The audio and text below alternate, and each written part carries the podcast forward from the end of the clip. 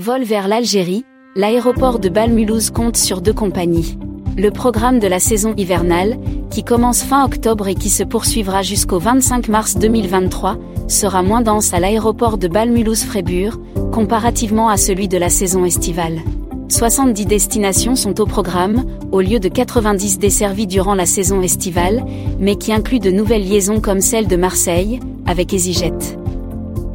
En ce qui concerne les vols vers les aéroports algériens, deux compagnies seulement sont au programme et elles desservent deux destinations uniquement sur le territoire algérien.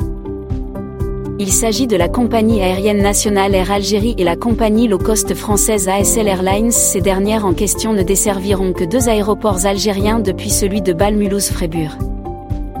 ASL Airlines opère des vols quotidiens depuis cet aéroport vers l'aéroport international d'Alger. De quoi faire sérieusement de la concurrence à la compagnie algérienne.